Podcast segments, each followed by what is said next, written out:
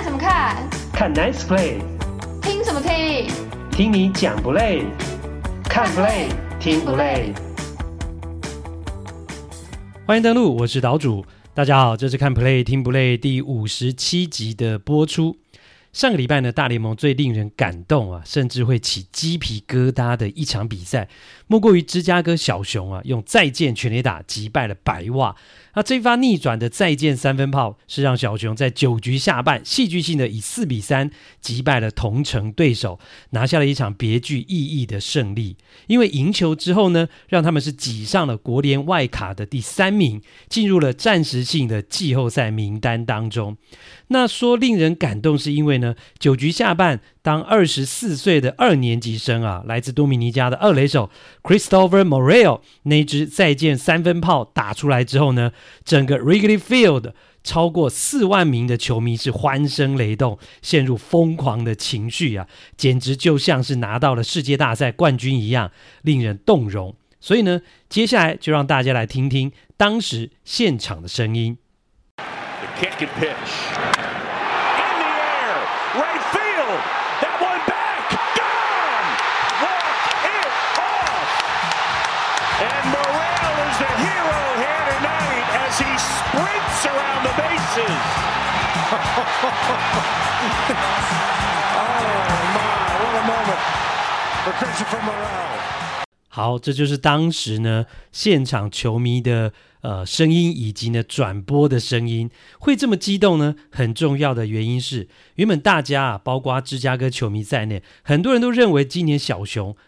根本没有打进季后赛的机会，是来陪公子读书的一年嘛？因为呢，基本上他们就是一支重建中的球队。但是呢，没有想到现在竟然挤进了外卡第三名啊，有进入季后赛的机会了啊！那这样的惊喜呢，是格外令人兴奋。包括伟大人啊，Justin Verlander 他的弟弟啊，在当棒球记者的这个 Ben Verlander 他就发文说，他一直重复看了好几遍呢，这个 Christopher Morel 的再见全垒打。他说，呃，这是一种完美，那个挥棒那样的球迷那样的活力。那样的一个庆贺啊，真的是不可思议。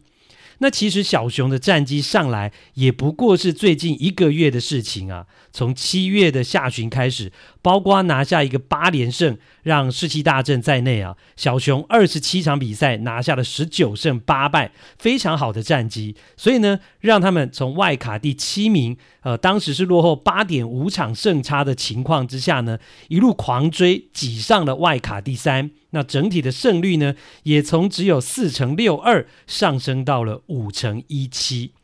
那很多球迷也注意到了小熊队的明星中外野手啊，贝林简 Cody Bellinger 这个曾经呢在道奇队拿过国联 MVP 啊，但是呢过去几年身手却莫名消失的球员。那去年球季呢，他是被老东家道奇放弃了，今年就演出了复活季啊。那 Bellinger 虽然全垒打产量没有特别突出，十八轰，但是呢，已经比过去两年进步很多了。而且呢，他的打击三围非常的漂亮，非常的亮眼啊，三成二三的打击率，三成七四的上垒率，那呃长打率是五成四五，OPS 超过了九成啊，点九一九啊，九成一九。所以呢，他的好表现除了帮助小熊打出了好成绩之外，也算是呢为自己争了一口气。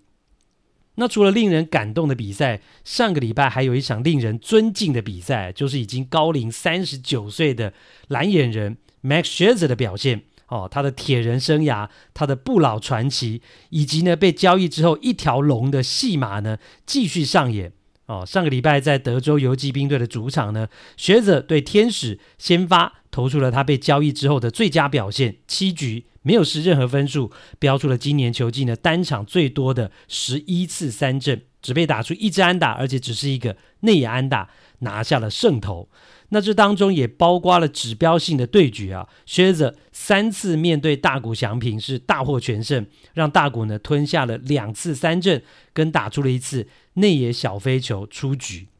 那学者穿上了游骑兵的球衣之后呢，三场先发全部赢球，拿下了三连胜，一点八零的自责分率。呃，他二十局呢只被打十一支安打，二十六次的夺三振。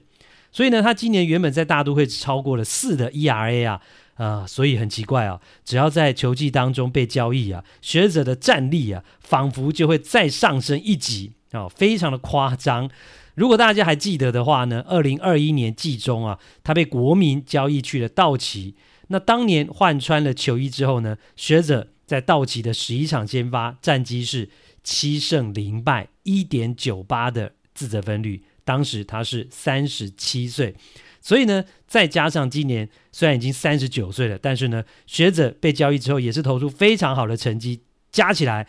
他生涯被交易之后的十四场先发没输过球啊，到我们录音时间为止是十胜零败，一点九四的 ERA，总共呢八十八点一局，非常多的局数啊，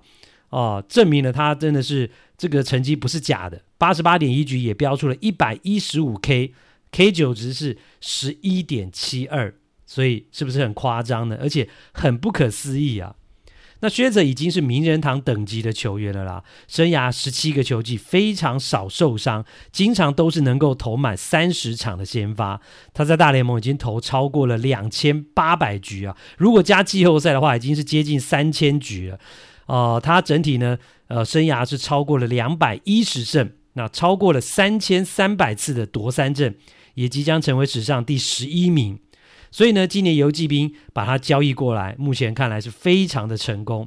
那游骑兵再加上呃，从红雀交易过来的这个芒果啊，Jordan Montgomery 在内，他表现也很优异啊。所以呢，呃，跟靴子他们两个人完全是补上了游骑兵先发轮值的需要。今年游骑兵是损失了王牌投手啊，地瓜 Jacob deGrom，然后呢，投得非常好的这个球队的胜投王呢，Nathan Eovaldi 也进入到了伤兵名单的情况之下，学者跟呃 Montgomery 的加入真的是及时雨啊，让游骑兵队能够维持住呢美西第一的战绩啊啊、没有被虎视眈眈的太空人超越过去很重要的原因。那除了最令人感动跟最令人尊敬的比赛之外呢，上礼拜还有一场最令人泄气的比赛啊，就是呢洛杉矶天使。在大谷翔平轰出了满贯全垒打，以及球队演出三杀守备的情况之下，最后还是输球了哈，非常令天使球迷泄气啊。那这场比赛的过程当中呢，岛主也在棒球岛屿的粉砖上 po 文啊，告诉大家：喂，大谷轰出满贯炮喽，是他今年第四十三发全垒打。那就有粉丝说呢，没路用啦，还是被追平了啦。那岛主就回他说。啊，是谁在看天使输赢啦？结果也获得好多人按赞的回响。因为呢，就像上一集节目当中，呃，岛主所提到的一样啊，天使在交易大限之后，马上吞下了一波七连败之后呢，基本上已经跟季后赛是 say goodbye 啊，说再见，无缘了啦。那现在呢，大家对于天使已经没有期待了，比赛的看点呢，就只剩下。大谷翔平的表现，哦，看他如何追求个人的记录，能够打到几支全垒打，跟能够拿下多少场的胜投啊？天使的输还是赢啊？其实根本就不重要啦。这一集要讨论的比赛期间是二零二三年八月十四号到二十号，大都会全垒打王北极熊 Alonso 怎么会成为红雀公敌嘞？原来他竟然把人家生涯第一支安打的球丢上看台。道奇队八月风战绩狂飙，连 NBA 大明星詹皇 LeBron James 都脱帽致意。勇士队强强强，把薪资最高的两支纽约球队打得鼻青脸肿。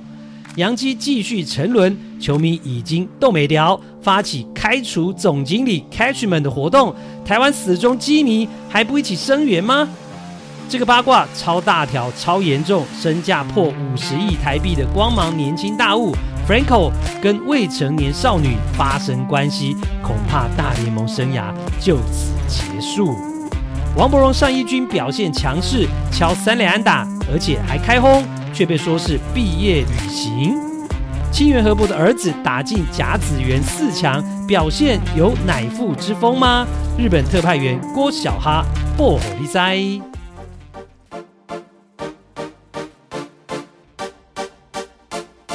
第一趴，北极熊阿朗索在搞什么飞机啊？把人家大联盟生涯第一支安打的球丢上看台，哪招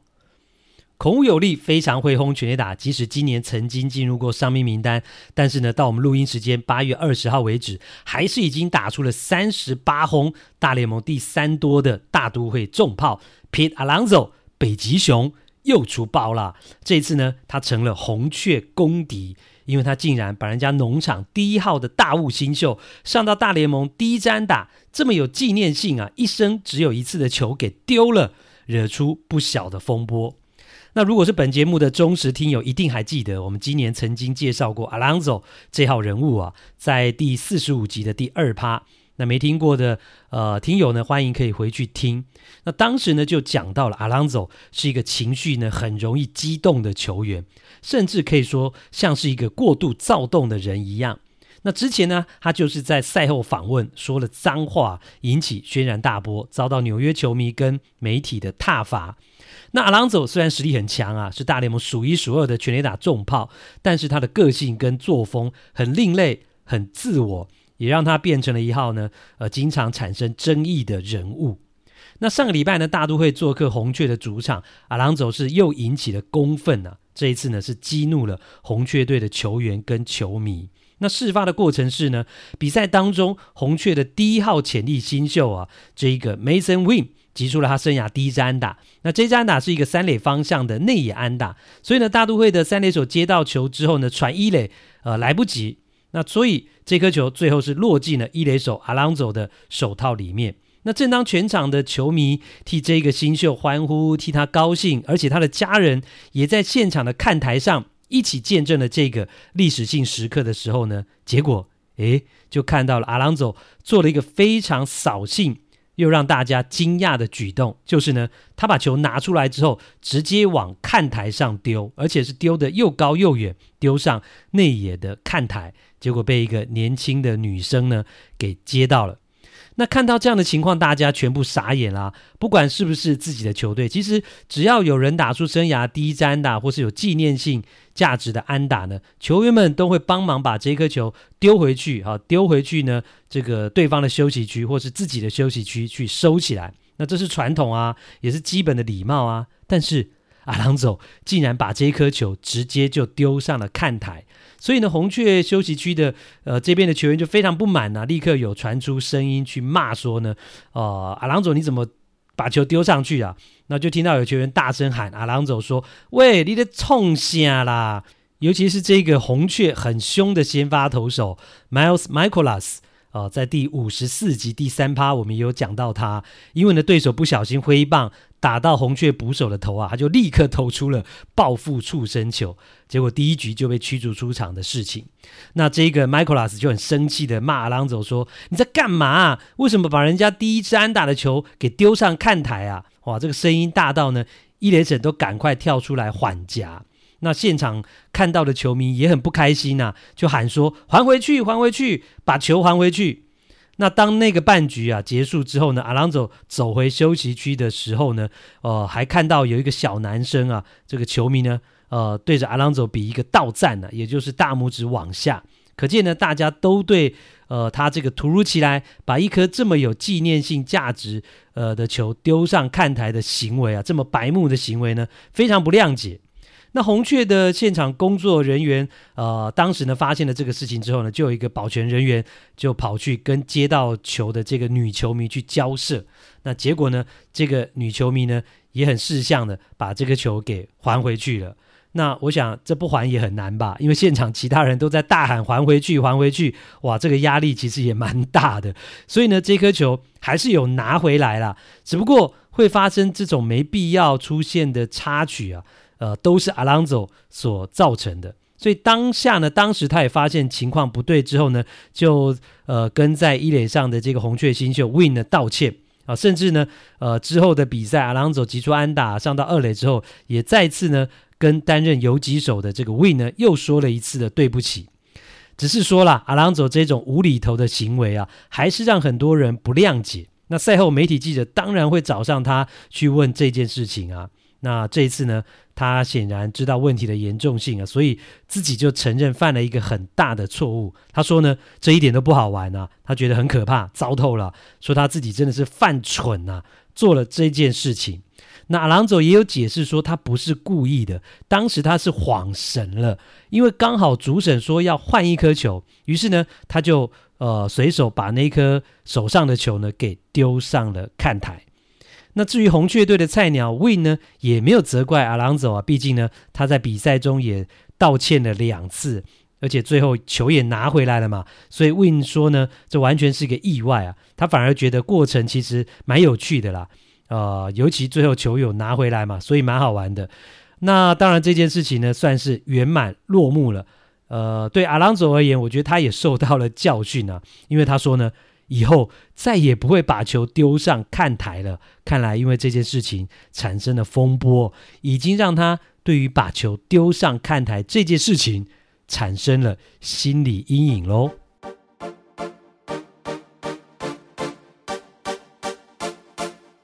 第二趴，勇士道奇兵强马壮，杨基还是那副死样。大联盟今年的八月份出现了道奇风啊，这个风是疯狂的疯。因为他们八月的状况实在太好了，到我们录音时间的八月二十号这一天呢、道奇队在双重赛都以三比一同样的比数击败马林鱼，完成了一个双重赛的横扫之后呢，累计八月份道奇的十九场比赛竟然只输了两场，拿下了十七场的胜利。哈，会赢得这么疯狂啊，最主要的原因就是呢，他们的投手表现实在太好了。八月的这十九场比赛，竟然有高达十二场比赛失分在两分以内，哇，这真的是非常厉害啊！尤其是在经过了上半季道奇的牛棚表现非常不理想啊，经常上来放火把领先搞砸，以及呢上个月七月份的先发轮值团队自责分率竟然高达六点一五。哦、是超过六十年来最差单月的表现情况之下呢，八月份能够有这么突出的呃投手群的压制力，哇，就显得非常的难能可贵啊，甚至可以说是呢脱胎换骨啊。那道奇八月的投手群呢，团队自责分率只有二点五四，是全大联盟最优异的第一名。那这当中很重要的原因就是呢，我们在上一集节目当中也有提到的交易成果啊，这个新同学 Lance Lynn 哦，他这个星期又先发了一场比赛，还是投的非常好，对酿酒人七局没有失分，虽然是没有拿到胜投，但还是帮助道奇队啊，最后能够以一比零拿下胜利的这个功臣。所以利呢加入了蓝帽之后呢，四场先发道奇全赢，他个人三胜零败，一点四四的自责分率。那另外还有呢，书童 Clayton Kershaw 的伤愈归队啊，也是道奇投手群表现升级的原因啦。那 Kershaw 呢两场先发虽然投的都不长，都是五局，但是都只是一分。也帮助道奇呢都赢球，让整个先发轮值就完全的稳定下来。那其他投手感觉也有受到激励，呃，这样的一个效应啊，也表现得很好了。所以呢，当投手的压制力强了之后呢，打线的压力就不会那么大了。像刚刚提到的，礼拜天呢对马林鱼的这个双重赛，那道奇两场其实得分都不多啊，都只有三分，但是都能够赢球，而且基本上两场比赛全队大部分的球员都没有什么发挥哦。这双重赛一场六支安打，一场五支安打，而且五支安打那场比赛甚至。一个四坏球保送都没有，但是两场都赢。那这两场比赛主要都是靠呃木基啊，Mookie Betts 一个人在打，因为他两场比赛都各贡献了两分打点，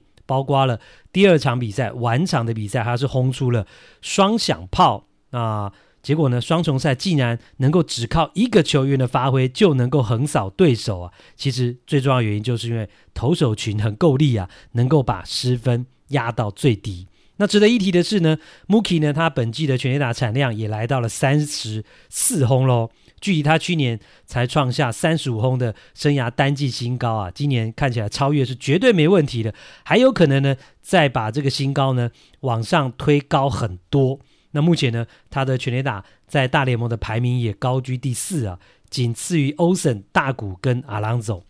那另外呢，Mookie 双响炮的这场比赛啊也很特别啊、就是呢。呃，因为呢，NBA 洛杉矶湖人队的大明星啊，LeBron James 也来到了现场。诶，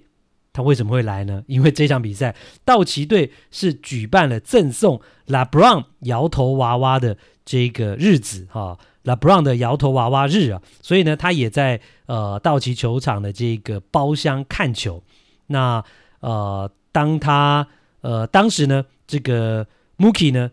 这场比赛哈是。打出了两支全垒打，跑回本垒的时候呢，他都有向这个在包厢看球的拉布朗呢这个方向来敬礼。那尤其是第二轰的时候呢，哦，是全场了道奇球场的球迷都起立啊，给 Mookie Betts 来鼓掌啊，包括拉布朗也一样。所以呢，当呃，这个 Mookie 呢向他敬礼的时候，LeBron 也脱帽致意啊。所以，哈、这个 NBA 跟大联盟两个效力洛杉矶的 MVP 球员呢、啊，彼此呢都在比赛当中呢展现了啊、向对方的这个敬意。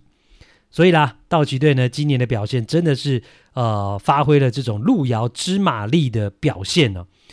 原本呢在上半季啊，这个国联啊都是国联西区啊。都是看响尾蛇跟巨人队表演啊！球季打了快三个月哦，到六月下旬的时候呢，道奇还只是排行老三呢、落后当时第一的响尾蛇有三点五场胜差，那也排在巨人队后面。不过啊，下半季道奇开始超车了，不但坐上了龙头，加上八月的前十九场疯狂的拿下了十七胜之后，现在呢已经领先第二名的巨人队呢，高达了十二场的胜差。那响尾蛇嘞，更是已经看不见道奇的车尾灯了。所以啦，呃，道奇就恢复了过去大家熟悉的战绩之后，就已经有美国媒体开始期待啊，啊、呃，开始炒作今年国家联盟的重磅大对决啊，就是呢，道奇跟勇士谁能够出现？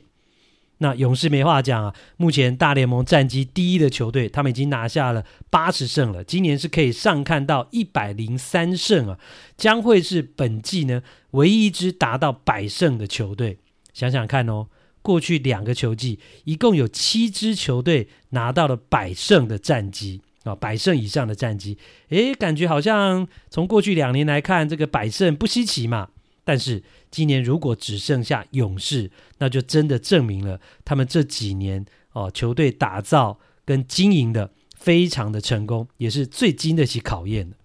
那上一集呃上一集的节目当中，我们也有谈到，勇士队呢基本上就是打线强大，先发轮值又完整的一支劲旅。勇士呢呃现阶段是大联盟打击率最高、全垒打最多、最会得分的球队。好，包括拥有大联盟的投打。双冠王啊，全垒打打点都第一名的 Matt Olson，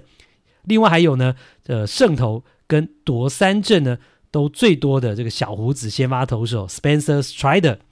那最近呢，美国媒体呢最有兴趣的是呢，勇士队刚好接连的面对两支的纽约球队，也是今年大联盟薪资最高的两支球队啊，大都会跟洋基所打出来的战绩啊，这七场比赛啊，勇士队。基本上是大获全胜，一共拿下了六胜一败。啊，包括包括跟大都会的四连战是三胜一败，那跟洋基的三连战是完全的啊、完成了横扫。那此外呢，勇士呢不但是赢啊，而且还大获全胜。七场比赛，勇士狂攻了五十八分，只掉了十三分。哦，他们平均一场攻下了八点三分，失分呢是平均一场不到两分。因为呢，这七场比赛。呃，勇士队一共玩疯了纽约球队四场，而且很公平，哈，玩疯大都会两场，玩疯洋基两场。所以呢，呃，今年啊，勇士这么强，那道奇也越来越厉害之后呢，两支球队今年在国家联盟的季后赛，谁能够出头呢？哦，相信会是很有意思、很有看头的戏码。那至于呢，在亚特兰大遭到勇士横扫三场比赛，总共只得到了三分，好，两场被完封，甚至有一场竟然是失误比安打多，啊，输得灰头土脸，胜率呢就跌破五成的洋基，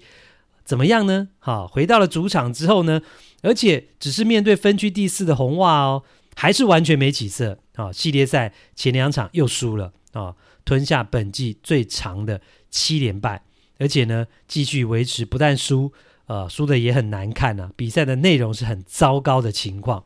不是先发投手呢一下子就被打爆了，就是呢平打，而且呢手背状况连连啊、演出那种非常阿格里的这种手背的呃表现啊、在客场输就算了，现在回到了主场输呢，就给了洋基球迷呢大虚特虚的机会。而上个礼拜呢，最让岛主呢唏嘘不已的就是我看到有一场比赛，法官哦，Aaron Judge。轰出了全垒打，那这原本是洋基主场最令球迷呃开心跟振奋的表演嘛。但是呢，当镜头照到了右外野看台上，呃，法官专区的时候呢，啊、呃，是什么场面呢？坐在里面的球迷却是毫无兴奋之情，甚至可以说是很冷淡。想当初啊，这个法官专区的座位可是很热门的，甚至呢，呃，球迷还会戴上白色的假发，穿上了黑色的长袍。打扮成这种真正呃法庭里面法官的模样，那呃当 Judge 呢轰出全垒打的时候呢，法官专区里的球迷更是会特别的兴奋。但是呢，那场比赛呃看到那个场面完全是呃跟过去不一样，完全不见了。那除了我觉得杨基今年战绩非常的差，是将近三十年来表现最糟糕的一年呢、打完了一百二十场之后，胜率不到五成，是二十八年来第一次之外。那那场比赛呢，打完了前两局，杨基就已经零比七落后给红袜，我觉得也是一个很重要的原因。所以呢，即使法官呢、在八局呃下半击出了全垒打，而且是两分炮，但也只是追成了三比八，还是无法挽回颓势啊。所以呢，就没有办法激起洋基球迷太多的热情。不过，让岛主觉得很神奇的是呢，洋基今年看起来已经是波邦啊啦，没希望了，而且吞下今年最长的连败，比赛内容也打得超级烂。但是呢，纽约球迷还是蛮捧场的哦。刚刚讲到的那一场比赛啊，呃，进场人数呢还是有四万四千五百六十六人。然后呢，隔天的比赛。呃，洋基还是输哦，但是进场人数呢，还是有四万两千五百九十九人。那也许呢，呃，这第二场比赛是因为洋基的王牌 Gary Cole 先发了，球迷还是有期待。只是没想到这场比赛呢，Cole 也被打爆啊，四局掉六分退场。赛后呢，呃，Gary Cole 说他不记得他生涯有投过比这个还糟糕的比赛。哦，所以呢，洋基队整个打成这样，输成这样，我觉得洋基的球员们也已经没有士气了啦，呃，士气已经跌到谷底了啦，球员们的斗志呢，感觉都已经没有了。那这种情况最愤怒的，当然就是大批的洋基球迷啊，大家除了批评球员没表现之外，更多人呢是把矛头就指向了管理阶层，那尤其是万年 GM 啊，万年总经理啊，现金人 Brian Cashman。哦，他帮杨基操盘了二十几年，杨基可以说是越打越差。这几年呢，完全是呃让大家觉得失去了过去的这种光荣感。所以呢，现在杨基球迷已经是受不了他了，而且大家不只是在网络上骂而已哦，已经开始有实际的行动出现了。因为呢，看到杨基战绩已经这么烂哦、大家已经这么愤怒了，结果杨基小老板竟然还是这么挺 Cashman。啊，消息传出来呢，Cashman 总经理的位置还是不动如山呐、明年他还是会留下来哦，所以就已经有纽约球迷开始在网络上串联发起了 Fire Cashman 开除 Cashman 的活动了。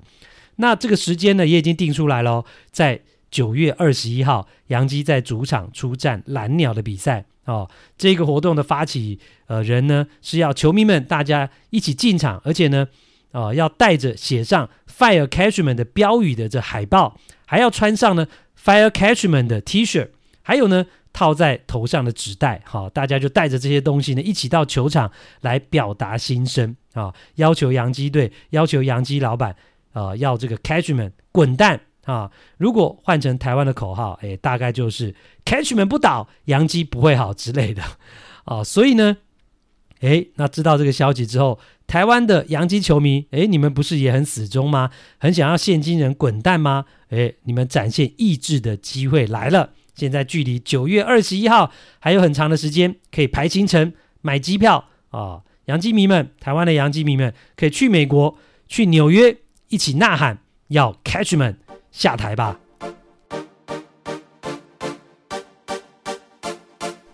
第三趴，一手栽培的明日之星，超级游击大物，竟然要因为跟未成年少女交往而毁掉了吗？最近呢，大联盟闹出一个很大的八卦新闻啊，就是呢，光芒队非常有天分，而且已经展现出来的超级大物啊，Wander Franco 竟然爆出他跟未成年少女交往的事情啊，可能要导致他才刚开始的生涯因此被迫结束，这么严重的后果。那讲到了 Wonder Franco 啊，他在小联盟时期就已经赫赫有名了啦，大家都看好他，只要上到大联盟，就绝对是一个一线的球星。也将会是光芒未来最核心的球员，所以呢，他在二零二一年首度上到大联盟，才打了七十场比赛之后呢，光芒就当时呢马上下了决定出手了，哈，跟当时才二十岁来自多米尼加的 Franco 签下了一份超级长的大合约啊，十一年一点八二亿美元，超过五十亿台币，创下了大联盟史上呢年资未满一年球员的纪录。要把他从二十一岁呢绑到三十一岁，而且还有第十二年的选择权。所以呢，今年二十二岁的呃这个 Franco 也回应了好光芒精准的眼光哦。不但呢今年首度入选明星赛，也缴出了十七支全垒打，两成八一的打击率，三成四四的上垒率，四成七五长打率的这个打击三围，FWAR 值呢四点七，也并列大联盟第六名。那此外呢，Franco 在游击区的守备其实也充满了活力，甚至还有一点恃才傲物啊。岛主印象最深刻的就是呢，有一次他接到滚地球之后，非常耍帅的把球呢抛在空中之后，自己在空手接住，然后才快速的传一垒，把跑者呢给刺杀出局。哦，过去是真的没有看过有游击手呢在守备的时候呢做出这样的动作哈，所以当时呢也引发了一番的讨论啊啊，当然就有人说他实在是太 show off、太招摇了、太嚣张了，但这就是 Wonder Franco 啊，拥有过人的天赋，但是呢也年轻气盛、恃才傲物，只是现在呢 Franco 能不能够继续他在大联盟啊去展现他的才华，却成了未知数了。因为呢，最近呢，就有人在社群呃媒体上爆料说，Franco 跟年仅十四岁的未成少未成年少女呢交往啊、甚至发生了关系。那因为这个牵扯到儿少的这种敏感的议题跟法律的问题啊，所以大联盟是特别的重视跟谨慎，立刻呢对这件事情展开了调查。所以 Franco 也。马上被放进了限制名单，就没有办法出赛了。其实就已经是有禁赛的这样的一个味道。那呃，Franco 呢，虽然才二十二岁啊，但其实他已经结婚了，是一个有妇之夫哦。他二十岁的时候呢，就跟从小一起长大的青梅竹马结婚了，而且已经有两个儿子喽。其中呢，老大是结婚之前的三年就已经出生了啊，也就是说呢，Franco 其实十七岁。哦，就做老辈啊，十七岁就当爸爸了。那结果啊，社区媒体上却流出了他跟一个十四岁少女的亲密合照。那据说呢，这个地下情会被公开啊，是因为呢，Franco 拒绝给这个少女二十万美金跟宾士车，所以呢，这个少女就威胁他，如果不给钱或不娶她，他就会想办法要毁掉他的职业生涯。那。呃，这样的女生听起来其实也蛮恐怖的。那因为也有一个说法是呢，其实这个小女生呢，当初跟呃 Franco 在一起的时候呢，是隐瞒他的真实年纪啊啊、所以呢，不论如何啦，当 Franco 知道对方原来是想要钱的时候呢，就开始疏远，跟这个女生保持距离。但是显然。对方是不肯善罢甘休，而且说到做到。去年两个人十月拍的照片，就在最近的八月份被流出来了，放上了网路。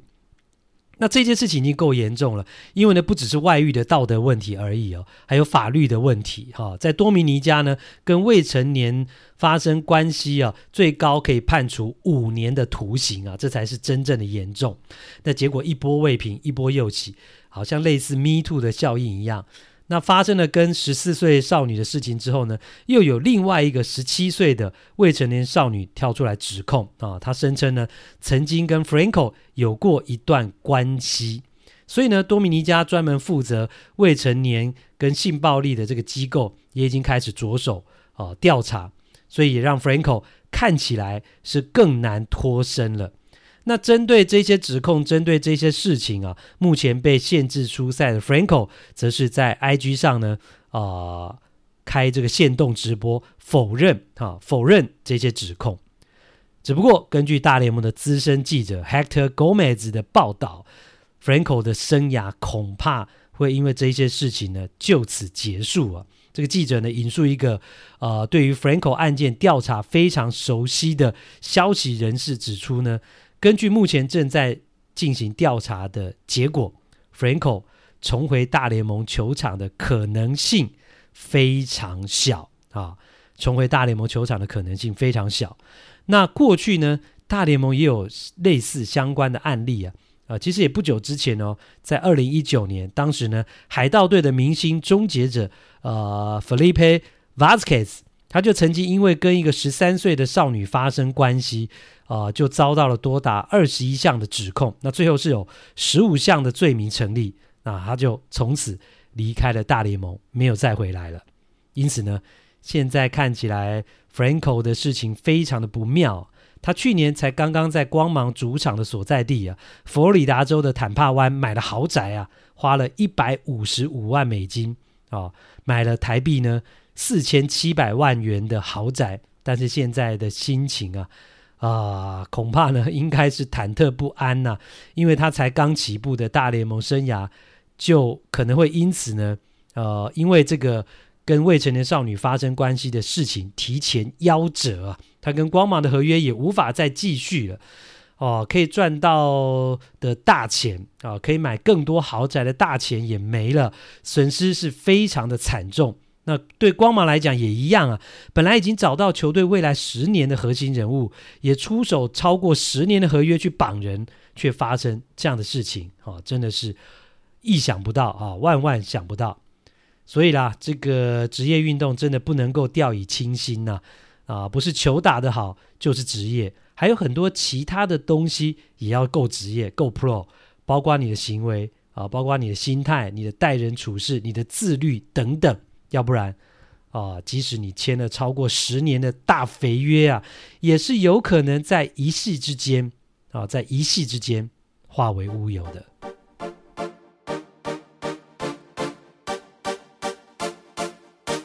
欢迎来到这个星期的日本直棒时间，同样欢迎我们的特派员郭小哈先生。哎，各位听众朋友，大家好。哎，我问你哦，现在夏天很热，嗯、对不对？嘿，夏天的时候最喜欢喝什么饮料？茶，茶，好笼统啊！啊有没有突然考倒你？随堂这个趣味小测验，没有，没有在喝手摇的啊。哦，你也没有喝手摇饮哦？哎，跟我一样哎，完全没有。完全没有。那你都喝什么样的茶？就乌龙茶或者是高山茶，不一定。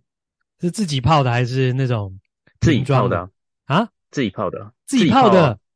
就买茶叶啊，那是热的吗？热的啊，放冷了它就冷了啊。我靠，你超健康的嘞！还好还好还好。我跟你讲，我今年呢，这个夏天呢，我最爱喝的饮料呢有两个，第一个是木瓜牛奶，然后前一阵子呢喝一喝有点拉肚子，后来我就改成喝洛梨牛奶，我现在就正在喝，非常的营养，而且喝了有饱足感。哦、对啊，好不好？各位听友们啊，嗯、大家夏天的时候呢，也可以学学我跟郭小哈啊，自己泡茶来喝，或者是喝这个洛梨牛奶，其实蛮健康、蛮营养。好啦，这个跟今天的主题一点关系都没有。当然，这个礼拜呢，日本职棒的部分呢，哇，这个非常受到国内球迷瞩目的，就是大王回来啦！王柏荣哈、啊，在呃上个礼拜呢，可以说是重回了一军，而且呢。一回来就有好的表现，第一场比赛就打出了三垒安打，然后第二场呢追加全垒打，让国内的球迷非常的振奋呐！啊，终于呢看到了王柏荣在日本职棒有好的表现。不过郭小哈却说，这是王柏荣的毕业旅行。哎，那样呢？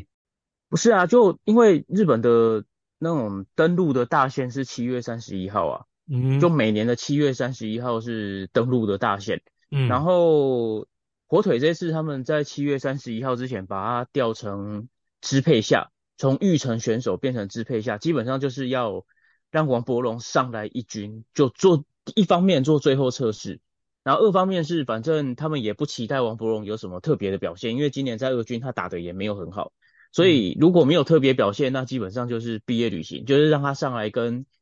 他在一军的一些球迷们，就让大家看看他最后的表现，然后就拜拜。可是问题是，像去年他也打得很差，一度也觉得说要站例外。那也去年其实你也是讲到，哎，去年也是类似，到后来有毕业旅行这样的感觉。嗯、那今年又出现，会不会哎还有继续下去的希望呢，或是机会？当然啦、啊，当然啦、啊。我觉得如果他用今年的方式，就是继续签玉成选手的合约，嗯、因为玉成选手基本上他他的年薪就是两百五十万日币，嗯、对，那换算成台币。哦，我们除以三好了，才八十几万，嗯，台币哦，他赚的搞不好比我们都少哦，比很多人都少哦，嗯，哎、欸，八十几万是那种一般上班族的薪水，对啊，台币八十几万哦，嗯，然后，对啊，而且他已经年纪老实说也不小了啦，以以棒球选手来讲，以职棒选手来讲，他年纪也算不小了，所以他这个价钱他愿意吞的话，那火腿当然可能会留啊。嗯，今年基本上火腿留他也是因为啊，反正你就很便宜啊。对啊，就从玉成选手嘛。哎，这个其实对一个已经成熟的职棒球员，曾经有过成绩的职棒球员，呃，其实要很大的勇气跟想法才能够吞下。今年是玉成选手出发，哎，背号是三位数的背号，哎。对啊，其实就是杨代刚，其实如果他也想这样的话，他应该也会有球队愿意。给他育成选手的合约，对哦，就是在日本。但是其实杨代刚他基本上他就觉得说，嗯、那反正我在日本大概一军我也机会没有那么多了，那不如我就到美国去闯闯看，去澳洲去闯闯看。嗯，那当然杨代刚他现在在美呃现在在美国独立联盟嘛，就是至少感感觉上啊，从他的脸书上面看起来是他过得还蛮开心的。嗯，对，那等于说他。求人得人呐、啊，就是反正他希望过这样的生活，嗯、然后他也得到从中得到他自己的的实现他自己的理想嘛，那当然很好。那王柏融的部分，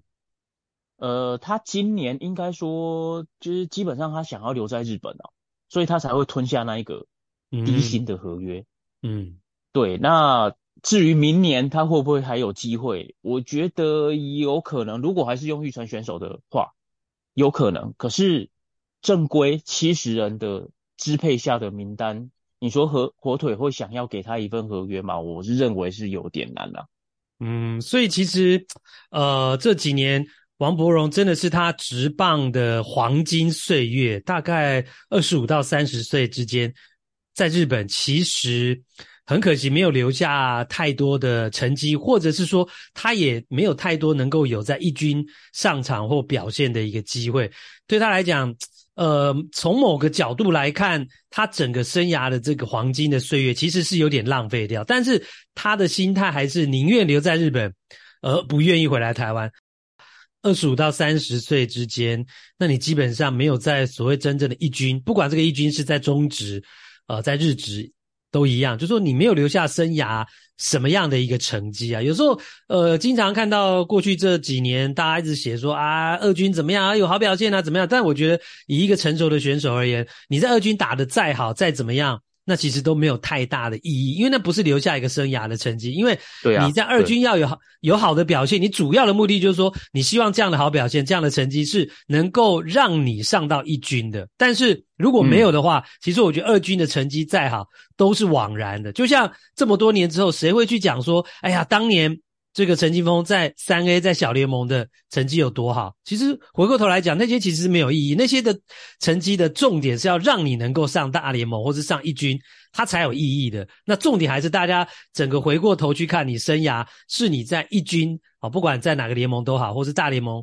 呃，或是一军，那最后是看那个成绩。但是如果那个成绩没有的话，那你生涯的成绩其实就是，呃，回过头来看，你没有留下什么样。的一个记录啊，那我觉得真的是非常可惜的一件事情。嗯，其实就以日本来讲啦，他们在二军的话，呃，其实他们最讨厌的，所应该是说所有球迷里面最讨厌的二军里面的人，嗯，叫二军的帝王。他们会给一个绰号叫二军的帝王，就是你在二军的帝王啊，就你在二军打出神鬼级的数据啊，可是你到一军你完全没有办法证明自己。嗯，他们其实最讨厌的是这样，尤其是当你的年纪超过二十五岁以后，嗯，因为基本上二军它就是个养成的地方，那你超过二十五岁，基本上你的球技再进步的空间不大了。嗯，对，那。问题是你能够在二军证明自己，可是你上一军你就是没办法。那对球迷来讲就会觉得啊，其实你就是等于是鸡肋啊，嗯，就留对啊，就是弃之可惜，可是食之无味啊。好吧，那那王柏融、嗯、对王柏融，当然他现在年纪又更大了，嗯，但是对火腿来讲会变成说，今天如果你愿意用一个育成球员的合约，那反正我就两百多万签。两百多万的年薪签你下来，然后就算你像今年这样，他可以后来可以登录上一军，你他也会补补差额，因为一军的最低薪资是四百八十万日币、嗯、年薪，然后他是用折合的，就是就比方说你在一军登陆几天，我就换算几天的薪水给你，嗯，就他这几天王柏融领的是一军级的薪水。对，这个跟这在大联盟你是基本上签小联盟合约，然后等你上大联盟再按照天数给你大联盟薪水基本薪是一样的道理啊。对，那所以其实蛮辛苦蛮可怜的，说实话，以一个对，然后、呃、你你是在一个巅峰精华年纪二十五到三十岁之间的选手而言，这的确是蛮蛮心酸的啦。说实话，对啊，可是对火腿来讲，他其实真的没有差啊，他几百万，嗯、然后他这样子养你。然后可能你就像这样子就调你上来一军，然后你可能有两三场比赛打得还不错，嗯，对，然后贡献球队的胜利，其实对球队来讲他会觉得这样是赚的，嗯，所以你这笔钱花的算值得啦，嗯，那你对火腿来讲，嗯嗯，那你个人觉得他明年再留日本，你你个人觉得，当然都有可能，你觉得他明年再留日本的机会是超过五成还是低于五成的几率啊？如果他愿意吞，继续吞玉成选手的话，那应该机会就很大啊。嗯哼。可是另外另一方面哦，就是火腿其实他今年他已经有已经有释出消息了，就是他明年会做大补强。哦。呃，因为他这两年因为他就是新的球场在盖，然后现在才刚今年盖好启用嘛。那前几年因为在盖球场，而且一方诶球场要花钱，就是盖球场花钱，然后他们跟札幌巨蛋租也要花钱，所以其实前几年他们没有花太多的经费在寻找外外籍选手这一个东西上面。然后他们今年其实已经有特别讲了，就是今年季后他们会想尽办法做投资下去做补强，因为他们现在已经有新的球场了，已经开始这个球场已经开始在回收了，而且新的投资大量的投资，其实接下来短期内是硬体上的投资应该是没有啦。那接下来就是投资软体，那就是球员要去哪里找好的球员来，所以他们明年可以预想到的是，火腿会投入比较多的资金去找好一点的外籍选手来。那在这样的情况之下，嗯、王柏融他到底还有多少机会？哇，那真的是他的空间被又被压缩了。对，等于说，如果他愿意吞，继续吞玉成选手的合约，火腿或许会想要再给他一次机会。嗯。因为对火腿来说，给他这个机会，因为玉成选手他并没有占支配下的名额，你要签多少个，你要签两百个都没有问题。嗯，对，基本上是这样。所以如果他愿意吞的话，我想火腿可能会给他一份这样的 offer，然后就是看他要不要。好吧，那就只能期待王伯荣看能不能够突然之间呢，呃，来了一个大转变了，反正明年呃是一个突破。的情况之下呢，他才有可能呢，呃，在越来越艰困的这个机会当中呢，去闯出一片天了哈。这是在王柏融的部分哦。当然，毕竟他还是很受到国内球迷的注意啊，不论他打得好或是打不好。好，那除了王柏融的话题之外啊，那呃，这个礼拜的日本职棒时间呢，也要谈到甲子园的部分。慢慢的，呃，甲子园的这个比赛呢，已经是打到。呃，要到决赛的阶段了，现在四强已经是出列了，有没有什么特别的地方啊？就我们之前介绍的花卷东的佐佐木林太郎，嗯、然后他在这这一届的比赛，其实他，嗯、呃，要怎么讲呢？其实表现不算差啦，因为他，他没有打进四强吗？也就是大大谷的母校啊。呃，有打进八强，但是在四强的比赛是输给了卫冕冠军的仙台育英。哦，哦，对，那而且在佐佐木林太郎想要帮爸爸，也就是他的球队的总教练呢，能够完成夺冠的这个梦呢，就碎了嘛。对，而且这场比赛因为仙台育英的投手非常的可怕，因为他们全队有四个可以丢到一百五的投手。嗯、那在日本高中棒球界里面，他们仙台育英的投手阵容应该算是整个日本最强的一支高中球队，嗯，结果他今天面对仙台育英的投手阵容，他四个打数没有安打，嗯，对，而且有两次被三振，嗯，对，那等于说今天球队可以说是，对啊，就是当然投手表现没有办法压制住仙台育英的打击是一个问题，那佐佐木林太郎本身他的在打击方面他也完全没有贡献。而且他还是这场比赛最后一个出局的，嗯，对，而且就是之前大家就怀疑说他在面对这一种比较接近全国等级的投手，嗯、就是可能球速有超过一百四，嗯，一百五，然后你的控球又很好的全国等级的会被选选秀年底的选秀选到的这样的一个高中生层级的投手里面，大家过去都会怀疑说他这样子的表现是不是会下滑。结果今天这场比赛可以看得出来，就是他面对这个层级的投手，其实他的表现的确是有受到压制。嗯哼。所以这个佐佐木林太郎虽然是破了甲子园的史上的最多全垒打记录，超过了一百四十轰，但其实就是说，呃，全垒打很多都是面对可能等级比较没那么高的投手所表现出来。那真正面对有厉害的啊，未来有机会进职棒这种水准的高中投手呢，他就呃没有办法表现好，所以这是他的一个问题。对，就是他在今。尤其在他今呃对仙台云的这场比赛里面，其实他几乎打出去的球也都是软趴趴的，就质量很差。四个对四个打数没有安打，然后两次三振嘛，结果他另外的两次打击其实打的也都不好。嗯，对，那变成说你没有办法证明自己你是可以。在全国这一个舞台上面是可以去去证明自己实力的，因为像大谷翔平，他当时在代表花卷东打到甲子园，虽然他打两场比赛就收拾书包了，可是因为他第二场比赛，嗯、他面对的是大阪桐荫，而且当时的投手叫藤浪晋太郎，哦哟，就是当时日本高中最强的投手，就他从藤浪手中打出全垒打，嗯。那基本上他在打击方面，大谷当年在打击方面其实就已经证明了，其实他是有一定的实力，就是面对全国最高等级的投手，其实他也不怕，嗯，他可以打出好的，就是质量比较好一点的球。对，那佐佐木林太郎很可惜，就是他过去两次参加甲子园都没有办法证明自己在这一个层级里面可以有很好的表现。嗯。那除了这个佐佐木林太郎之外啊，诶，今年甲子园还有一个很受到大家注意的球员，就是呢名将的儿子啊。这个名将是谁呢？哈、哦，鼎鼎大名的清源和博 In-game 他的儿子今年也打了，也参加了甲子园的比赛。他打的怎么样？呃，清源和博的儿子他叫清源胜儿，嗯、然后他今今年是庆应大学的高二。对，嗯、那等于说。不算，他不算主力啦。然后他到目前为止两场比赛都是代打出赛，嗯、然后到现在还没有安打，他不是先发球员就对了。对对对对对，欸、我爸清原的，我不能先发、啊。他，对，因为他实力我觉得还有差，对，哦、还有差，感觉上还有差。对，哦、然后但是他是就跟 Jordan 的儿子不太会打篮球一样。没有没有，可是他他。